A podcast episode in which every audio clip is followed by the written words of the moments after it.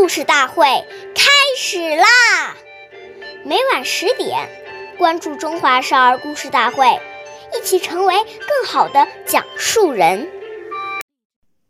是非宜，勿轻诺；苟轻诺，进退错。对于自己认为不妥当的事情，不能够随便答应别人。假如你轻易许诺，就会进退两难。岁月易流逝，故事永流传。大家好，我是中华少儿故事大会今日讲述人刘基哲。我来自新乡县大昭永镇金喇叭少儿口才钢琴艺校。今天我给大家讲的故事是《信守诺言》第四十五集。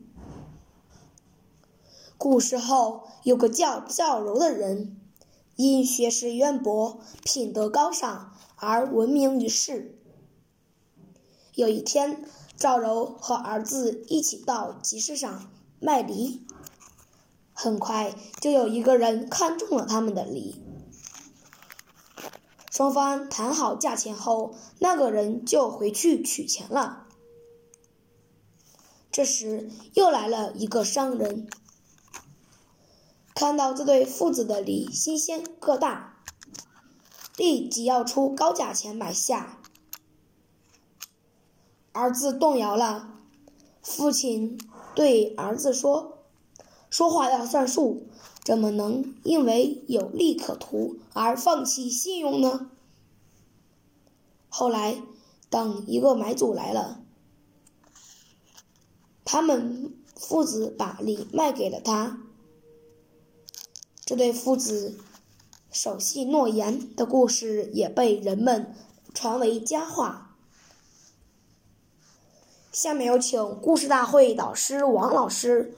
为我们解析这段小故事，掌声有请。